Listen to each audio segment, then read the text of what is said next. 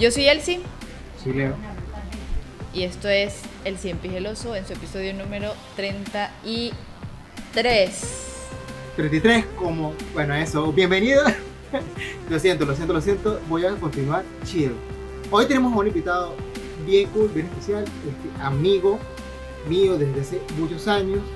Este, también, bueno, comparte vida y trabajo con el Simón Cuevas. Eh, un músico, productor, eh, también acuarelista, porque hace, hace de todo un poco. Y lo bueno es que todo lo que hace lo hace muy bien. Bienvenido, Santos de la Rosa, alias Santos de la Rose. Ahora sí. Muchas gracias. aplausito muchas pequeño porque- Don Leo. Porque si no, el del audio me regaña. Gracias. El del audio soy yo. Bueno, sí, bueno, ahí, ahí yo lo acabo, ahí, ahí lo acabo de mencionar, este, para que de una vez estemos claros y porque para, para va a salir en algún punto. Santos es el que se encarga de la producción, del audio por ahí, en la parte del estudio Nimbo, México. Y es como que el encargado de, de darle el toque pro- profesional a, a este podcast.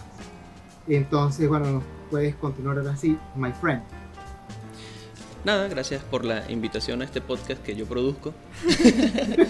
Eh, y, y nada, nada, vamos a empezar a hablar pues. pues, sí, es un poco raro. O sea, es un poco raro porque eh, una vez que, que pusimos eh, a quién quieren tener de invitados, un par de personas pidieron a Santos. Ah, sí. Eh, sí, sí, sí, sí, sí, sí. Y bueno, Santos siempre está detrás de la cámara en el podcast, pero en algunos casos eh, también está delante de la cámara. Obviamente, Santos es una persona bastante creativa, debo decirlo. Eh, y hoy nos queremos enfocar un poco en... Bueno, primero vamos a contar un poquito de qué ha hecho, en resumidas cuentas, porque pues bueno, ha pasado por el mundo de la música, que sigue estando en el día a día igual, pero ahorita se está enfocando en la parte audiovisual, ¿no? En La producción audiovisual. Que yo siempre digo cualquier cosa, cualquier pistolada y nunca sé Usted explicar como- bien lo que hace Santos. Usted como las como abuelas, que- usted como las abuelas que dicen, mira, este que está en producción audiovisual. Ven que me cambie este canal aquí del televisor que no quiere cambiar. Así que, mire, mijito, usted que se encarga del audio, ayúdeme a enviar esta nota de voz aquí en, Sí, sí, en sí. WhatsApp. Sí, Para sí, que sí, vean que totalmente. honestamente estamos. Pero bueno, este. esto, por favor. ahí, el trabajo. Mira, Esto está es lo muy bueno, es lo de la bueno cámara. de... Sí, sí. O sea, rápidamente mencioné lo que todo lo que hace lo hace muy bien antes de saltar a la producción, porque también este, desde hace unos meses para acá, Santos está haciendo las acuarelas parte de- del estudio de Nimbo, ¿cierto? Y Sí. me gusta mucho porque tiene, o sea, tiene su toque personal, no son iguales a las de él, se tienen otra estética totalmente distinta y son muy Sí. buenas acuarelas. No sé si quieres comentarnos un poquito antes de entrar Sí, a la yo parte visual. Yo soy menos delicado que él, sí, básicamente en, en eso, en eso se nota la diferencia de nuestras acuarelas. Sí, la Pero- tiene más, Debo, rayas. eh. debo decir que yo, o sea, comparto mesa con Santos cuando pintamos en la casa y cuando veo que pone más color del que es o el pincel es así como maltrato. Dentro de mí hay un mundo que explota y es como, ay, No, dentro y fuera, porque eso me lanza unas miradas. luego así. Sí, claro. Pero no, yo, yo- él sí es más metódica y yo soy más... Expresivo. Tú eres más Claro, es que yo o sea, creo- sí, yo creo que manchas- Santos- Claro, claro. De estar de más de, de mi lado del espectro, porque eso, este, yo, por ejemplo, soy bastante, o sea, como que yo voy echando, entonces como que, ah, todavía no ha secado, échale ahí color, échale. Y después como que no, ¡pam! y listo. Y entonces como que... Sin bueno, miedo, sin miedo. Uy, ves, la muñeca se fue y todo. O sea, yo soy, yo soy bastante Así de esa manera. Y da Ay, se cayó una- la señora. da- sí, se cayó la señora. Y da una estética distinta, ah, y eso es bueno también, porque entonces, bueno, a mí me gusta más este tipo o este tipo. Cada quien pinta de su manera y eso está bastante cool. A mí me gusta mucho. Sí, aunque, aunque debo, debo admitir que, o sea, estando, o sea, pintando los dos y, y estando como en ese mundo igual de la acuarela, Santos me pregunta cosas. Y cuando me pregunta cosas, yo me siento bien. ¿Sabes? Como, ¿y aquí cómo puedo hacer este, este color? Y ahí me siento yo como, ¡ah! me preguntó. Ah, bueno, Ahí voy. que tú tienes, Y- tú manejas la teoría de una manera mucho más completa que yo. O sea, yo- yo, soy menos teoría. Yo de hecho me acuerdo de muy pocas cosas. O sea, me- la mayoría de las cosas que, que sé es porque cuando te escucho dando los talleres, inevitablemente escucho todo y, y eso se me queda grabado. Pero por No, ejemplo, de la, fa- de la facultad, de las materias como color, dibujo, tengo las cosas básicas, obviamente las recuerdo, pero hay muchas cosas que se me olvidaron. Claro, porque también tenemos que eh, mencionar esto. nosotros nos conocimos en la facultad. O sea, este es como, e- ese fue el, el inicio. Por ejemplo, ustedes se conocen desde hace más tiempo de que yo los conozco. Y en la a facultad ustedes. también. En la facultad Y también. en la facultad también. Entonces, miren, Facultad de Arte de la ULA, gracias. Sí, por, por el. Sí. Aunque Por- tengo que admitir que... amistades. Aunque te- tengo que admitir que entre los tres yo soy aquí el farsante. Vamos a, vamos a estar honestos. Porque la verdad es que yo, estuve en la facultad de, de- de- de artes visuales, pero creo que mi corazón siempre estuvo en la facultad de medios audiovisuales o en la facultad de música. De música. Sí, yo, yo era un farsante. Pero entonces, Yo, yo aquí, pensé te, que ibas a aquí decir a humanidades. Yo pensé que ibas a decir humanidades. Yo, yo te iba a Aquí decir- te voy a- humanidades. humanidades igual. Aquí voy a meterme en el papel de entrevistador y te voy a preguntar, ¿por qué elegiste artes visuales teniendo en Mérida medios y teniendo música? Cuando la música llegó antes, creo yo. Sí, lo que pasa es que, por ejemplo, en, en el caso de, de Mérida, de la ULA en específico, yo estuve mucho tiempo en el, en el CUDA, en el Conservatorio de Música. Entonces, en ese momento, cuando llegó el momento de elegir carrera, este, yo, yo de- cuando salí de quinto año me tomé un año sabático, me puse a trabajar en un, en un puesto de, de comida, Ah, porque chef también. Ok. este, en una feria de comida. Se comía sabroso, eso hay que, hay que sacarlo. Em, ¿Qué estaba diciendo?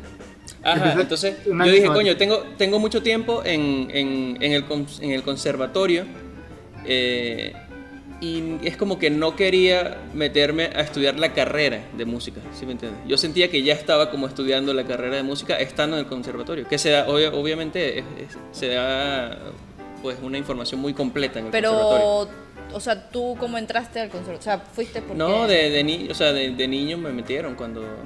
eh, sí, cuando, cuando recién llegamos a Mérida estuve como dos años, después me salí porque nos mudamos de Mérida. O sea, eso fue cuando yo tenía, no sé, ocho, nueve años.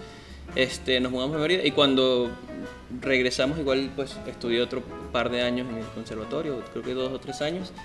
Em, y ya, entonces dije, a mí me gusta mucho, me gustaban mucho las, las artes en general. De hecho, incluso llegué a considerar también estudiar historia del arte, porque me gustaba, me gusta la historia.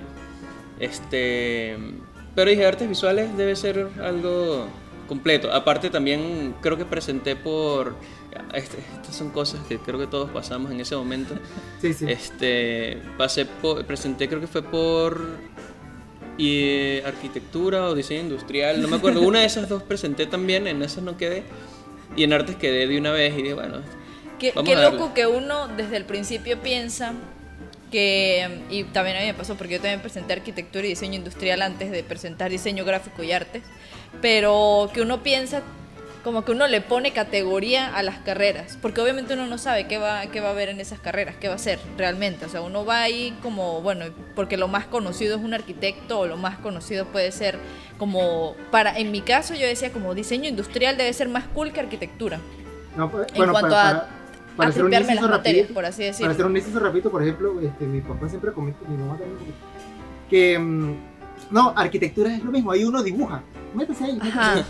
Y también conozco gente que, que, que al principio me imagino yo que entra también en arquitectura, por eso obviamente luego se debe ir enamorando de la carrera y tal, pero ya creo yo que al final o el trabajo final, ya que se hace todo digital. O sea, ya eso de hacer maquetas no es tan común, creo yo. Igual si nos está escuchando algún arquitecto, eh, por favor que me corrija, pero sí sé un poco que, que o sea, ya el- hay, hay puntos donde se extraña el, estar dibujando. Yo le he dado clase de acuarela a algunos arquitectos y sí me comentan que ven la materia porque quieren retomar ese momento de estar pintando y, esas cosas. Entonces, como volviendo al punto, es muy loco que uno le ponga como ciertas categorías de que, bueno, voy para arriba primero, si no quedo bueno, ahí voy para abajo y yo al, principio, y debo admitirlo, eh, muy mal de, verdad, pero cuando entré arte fue como, bueno, esto fue lo que quedó, ahí vamos. Pero me gustó. No, pero creo realmente que Estoy muy que- orgullosa de que eso haya Creo que eso pasado, es algo pero muy común y más, esta- más a las edades que uno entra a la universidad. sí, eso te iba a decir. 18, es 19 años, demasiado uno común, está pero claro en la vida. En mi caso no hice varios intentos. Yo presenté, por ejemplo, o sea, las que presenté las presenté en una, en una tanda, por así decirlo, de una vez. Yo dije, voy a presentar por estas y estas. De hecho, en artes quedé en el primer corte. Sabes que se hacen varios cortes para, para entrar. Y ahí fue uno de mis errores, pero bueno, X, realmente no. Hoy en día no, diría que es un error, pero yo quedé para medios como en el tercer corte, pero ya había entrado artes en el primer corte y creo que el corte en el que yo entré para medios eh, iba a empezar un semestre después. O sea, no empezaba en ese mismo semestre, porque ya había iniciado el semestre y mientras daban el tercer o cuarto corte, no me acuerdo. Sí, porque siempre pasa así, como que. Sí, entonces tenía que esperar un semestre más y yo dije, nada, ya estoy aquí en, en- en artes y ya, ya me compré mis pinceles y mis colores y ya. Ya tengo mi plastilina ya, lista. ya tengo la plastilina y ya, ya, ya me compré mi, mi, mi franelita de McDonald's y para adelante. No, y mi, y mi mandil. Aquí le dice mandil. el, Yo mandilito de McDonald's. el me uniforme, vamos a decir el uniforme de El McDonald's. uniforme. que- No, mentira, eso, eso sí estudios de diseño. Pero mientras, ¿Qué- qué? o sea, eh, mientras estaba en la, en la universidad, igual seguía siendo músico. Que es lo bueno. Ah, sí, ¿no? O es sea, que siempre si, has si- siendo si músico. soy objetivo, la mejor decisión que yo pudiese, o sea, podría haber tomado en ese momento hubiese sido estudiar música. Y ya, Ah, o sea, sí, es, Pues yo creo que es la mejor esa opción que yo. Pues yo creo que esa decisión, y me, y me, me interesa esta parte porque hay gente que nos escucha que, o sea, nosotros ya somos unos dones, pero mucha gente que nos escucha está en esa edad, está, son muy jóvenes, me encanta que los dos tomen al mismo tiempo de. Ay. Y este, Es y que quizás aprovechamos esté mientras tú pasando por hablas eso, para porque- tomar. No, y quizás estén pasando por eso, quizás estén pasando por eso de que no sé qué hacer, me gusta esto, yo hago esto, quizás como que un mini Santos de la Rosa en este momento esté así. Yo ya soy Sí. muy buen músico, yo voy a seguir tocando música por mi parte, quiero estudiar otra cosa, porque así como, por ejemplo, yo, si yo, a mí me gusta estudiar y me gustaría en algún momento volver a estudiar, pero no estudiaría otra vez artes, estudiaría Claro. otra cosa, porque ya Exacto. yo, o sea, yo siento que todavía tengo mucho que recorrer, siempre estoy aprendiendo cosas nuevas, pero ya hay cosas que en, en respecto a las artes puedo aprender yo por mi parte. Sí, Y claro.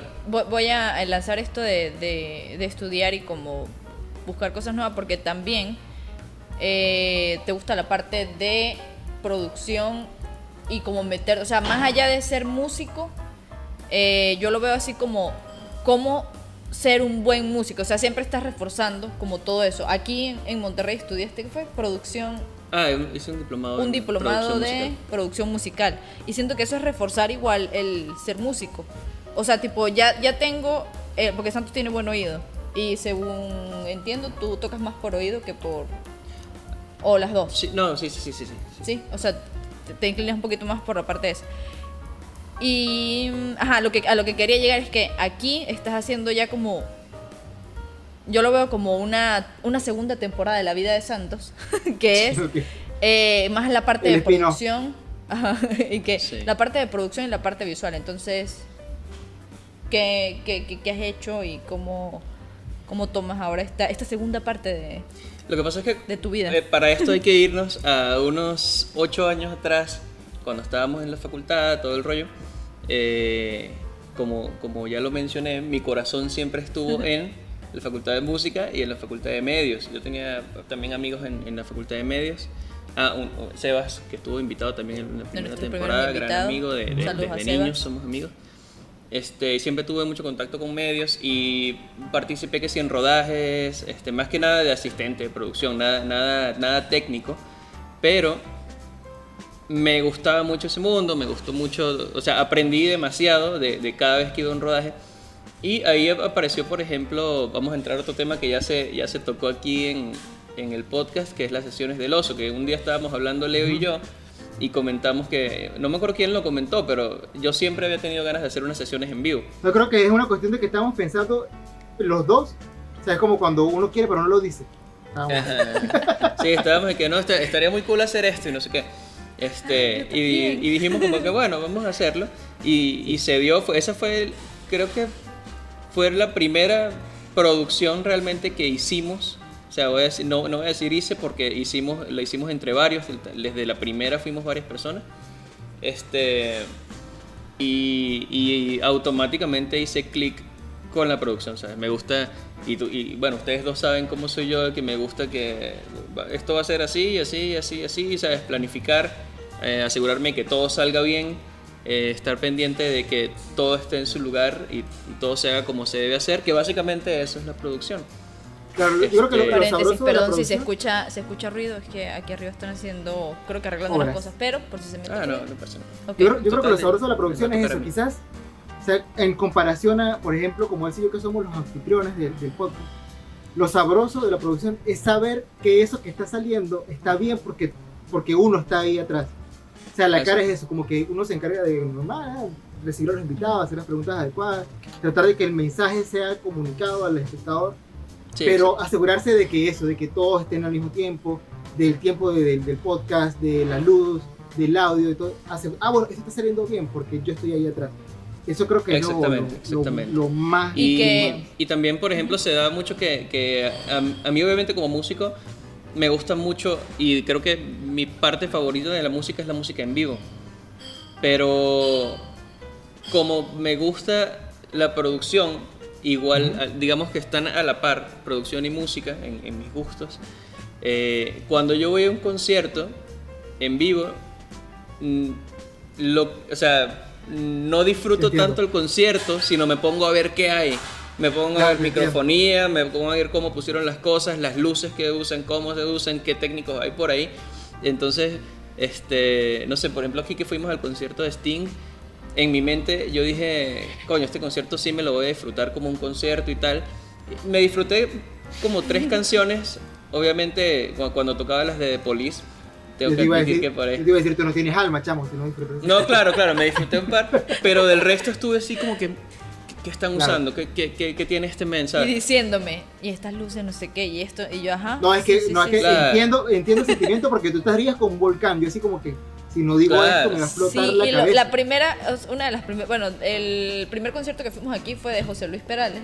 Ah, sí. Y también el juego de luces, yo era como una niña así de que, ah, la emoción de que salían las luces y el movimiento, pero Santos era más del, como la robótica, la parte de que qué hacían las luces y estas funcionan para esto, entonces La las de atrás técnica. que son blancas van a funcionar para esto y, y yo así de que, ok, Claro. está bien. No, y yo creo que ahí el sentimiento sería como que, sea, porque ahorita tú lo estás diciendo, yo lo, lo sentí también, que es que, o sea, no voy, no voy a esperar a que, o sea, como que tú estás viéndolo y dices, esto no está bien. Y para que tú lo hagas mal, mejor, venga, yo lo hago bien, no, hombre. Ah, eso, eso, pasa, Ah. eso me pasa mucho. Y, que lo hace desde suerte- cero, o sea, lo hace desde cero Sí, claro. te voy a interrumpir, perdón. Sí, sí, sí. porque Santos es demasiado ordenado, por ejemplo, con todas las cosas que tengan que ver eh, como dentro de su campo. Cables, tornillitos, que estas luces, que estos micrófonos, o sea, todo el cable a mí me enseñó a enrollar cables. Porque claro, yo era la doña que lo doblaba mal y le daba No, una sí vuelta, no. un nudo. Se enreda, Bueno, él sí se sacrilegio. Se. Y, y me enseñó a, enrollar cables.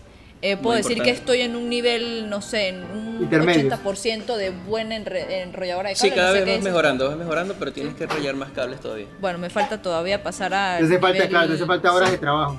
Claro, sí. horas de trabajo. Sí. claro. Y yo he sido asistente en algunos casos de, de- de Santos. Y también el, el mandar sabe cómo mandar. O sea, sabe específicamente a qué va a mandar. O sea, no manda porque sí. Que yo a veces me prefiero quedar quieta sin moverme porque estorbo menos. sí. Claro, Entonces, es, es, es bueno también en eso, en mandar, hacer Es las una cosas cuestión, es, es una cuestión de que, por ejemplo, bueno, esto no lo he comentado en el podcast, o creo que sí, no estoy seguro, pero digamos como que yo soy el rebelde de mi familia porque eh, de la familia Rosario, el negocio familiar es la producción de eventos. Entonces Ah. yo trabajé mucho tiempo coordinando eventos, por eso fue que también como que me pegué a este asalto porque tenía cierta experiencia. Y en eso pues tomé varios cursos de liderazgo y de, de, de- de- de hablar y comunicarse, y eso es importante. Un buen líder no es el autoritario, el regañón. Mucha gente cree que ser liderazgo, ser líder es ser regañón. Sí, Y realmente es soltar, la, sa- saber delegar responsabilidades. Y para que yo asegurarme de que tú aprendas, tengo que darte la responsabilidad. Porque cuando yo no, cuando yo no puedo, o sea, un líder no tiene que hacerlo todo. Tiene que asegurarse de que todo salga bien. Igual pasa con, o sea, en este caso no sería la palabra líder, sino sería la, la palabra productor. Más o menos por ahí creo que debería Sí, ser. sí, sí, tengo- o sea, sí, e- eso es. Este, ya hace rato estábamos hablando de que, de eso que tú decías, que de repente uno ve una producción y uno dice, men, ¿por qué haces esto así? ¿Sabes? Por suerte ya hace, hace ya mucho tiempo aprendí a no decirlo, a no, decirlo a quien no me lo pregunte, porque cae mal que tú le digas a alguien, men, o sea, esto podrías haberlo hecho mejor. Eh, y creo que es algo que nos- nos- le puede pasar a todo el mundo en todas las en todos los ramos de, de- de cualquier carrera, de hecho. O sea, Creo que todos, todos podemos pensar como que no, tal persona pudo haber hecho mejor tal cosa. Este, también pues la gente hace las cosas de manera diferente cada uno, ¿no? Em, pero por ejemplo, cuando se trata de producción, lo bueno es que como yo estuve de asistente para tantas cosas, estuve de asistente en, en Mérida en, estudio de grabación con, con Ezequiel, en, en Catalejo, ahí aprendí muchísimo de audio. Este, también me acuerdo que Marco este, comentó que, que, nosotros le dimos la oportunidad de, incluirse a sesiones del oso. Yo diría que Marco nos dio la oportunidad a nosotros de tenerlo a él como ingeniero de las sesiones, porque nosotros lo hacíamos a lo, o sea, a lo que yo sabía, que era un conocimiento bastante básico. Y si tú ves las sesiones dieron un salto durísimo cuando Marco empezó a mezclar, obviamente, yo no sabía mezclar. Este, y cuando Marco empezó a hacer toda la parte técnica de audio. Con Marco también aprendí mucho de audio. Este, con la gente de, de medios aprendí mucho de video. Este, y no solamente con la gente de medios, por ejemplo, también eh, Vima, que, que, lo tenemos pendiente para invitarlo al, al, podcast también. Este, con él aprendí mucho de, de video y fotografía, que eh, pues, hoy en día se dedica a eso y ya desde hace mucho tiempo. Este, entonces tengo, tengo digamos, cubierto un, rango muy amplio de cosas que sé, unas más que otras, pero creo que eso da ventaja a, uno poder dirigir a un equipo, ¿sabes? También yo creo que alguien que, que, que no sepa, por ejemplo, de audio, es difícil que pueda dirigir a un equipo de audio. O sea, porque imagínate que pongan a Elsie, por ejemplo, no, tú vas a ser jefa de aquí del equipo de audio. De, cables. Y es como que, bueno, este, ¿qué les vas a mandar a hacer si tú no tienes mucha idea de cómo hacer eso, ¿sí me entiendes? Pero algo que pasa contigo es que tú investigas bastante antes de, de hacer algo. Ah, pero eso hay que hacerlo siempre. Claro, pero no sé, yo a veces soy como, no, bueno, esperar a que salga. O sea, si nos ponemos a ver de que sí hay que hacerlo, pues yo no lo hago.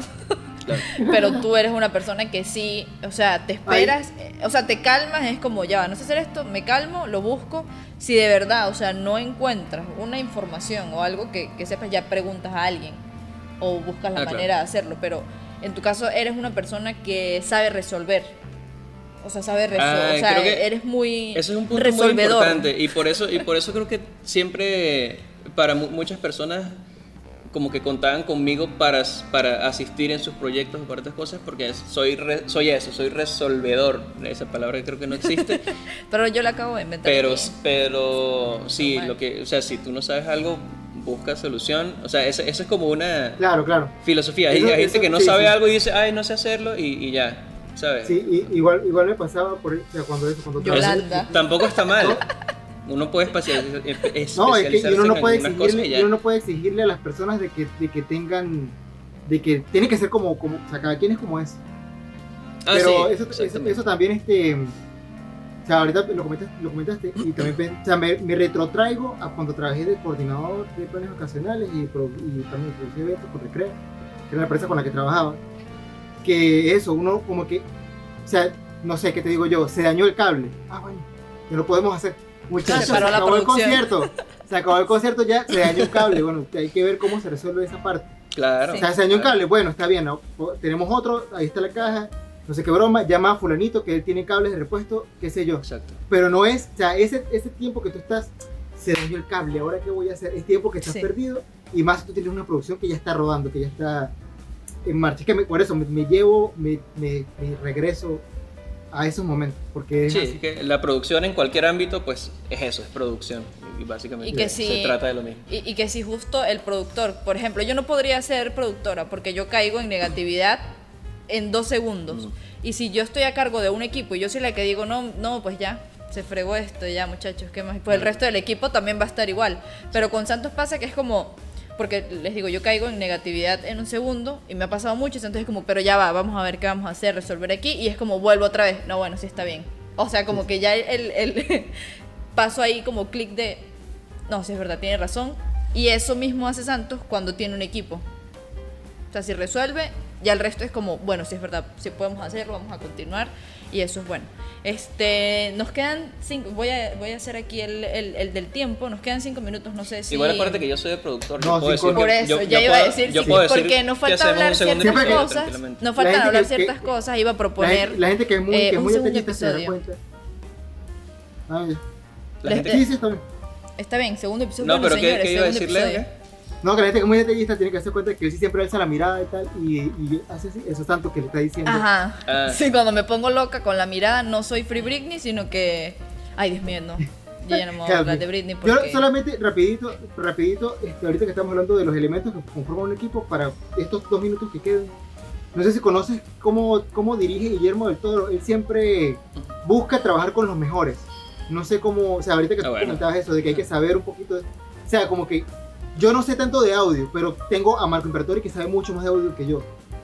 Claro. No sé si... Yo creo que puede ser una Claro. respuesta, que- extensa, no sé si. Ya va, No, aquí para tenemos, consultar. tenemos aquí tres minutos para, para, Dale, entonces- para terminar esta parte. Dale play. Este, creo que eso, eso lo aprendimos nosotros tranquilamente en, en- cuando estábamos haciendo las sesiones del oso, la, la primera temporada.